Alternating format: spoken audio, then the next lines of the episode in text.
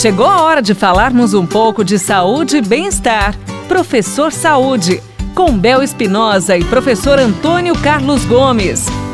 Pergunta de hoje, professor Antônio Carlos Gomes: quais os cuidados que se deve ter com exercícios dentro de casa ou ambientes fechados neste momento? Bom, gente, antes de mais nada, escolha um local ventilado para fazer exercício, né?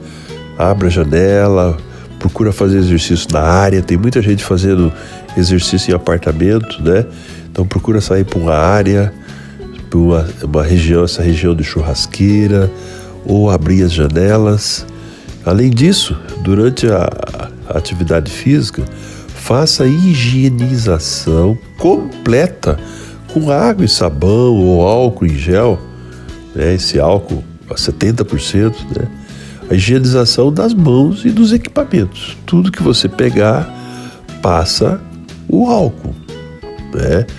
E por fim, use toalhas individuais, tá? descartáveis de preferência ou de tecido, né? e, e, e troque-as com frequência. Então, veja bem, é, são cuidados a serem tomados nesse momento difícil que nós estamos, nós estamos vivenciando, nós estamos vivendo, é, exatamente para evitar a contaminação. Quer dizer, então, vamos fazer exercício em casa? Vamos, mas vamos ter um cuidado, porque ali também, principalmente se tiver mais gente dentro de casa, né, tocar é, na parede, na maçaneta da porta, quer dizer, então esses contatos todos são, devem ser evitados e você tem que fazer sua higienização o tempo todo, tá?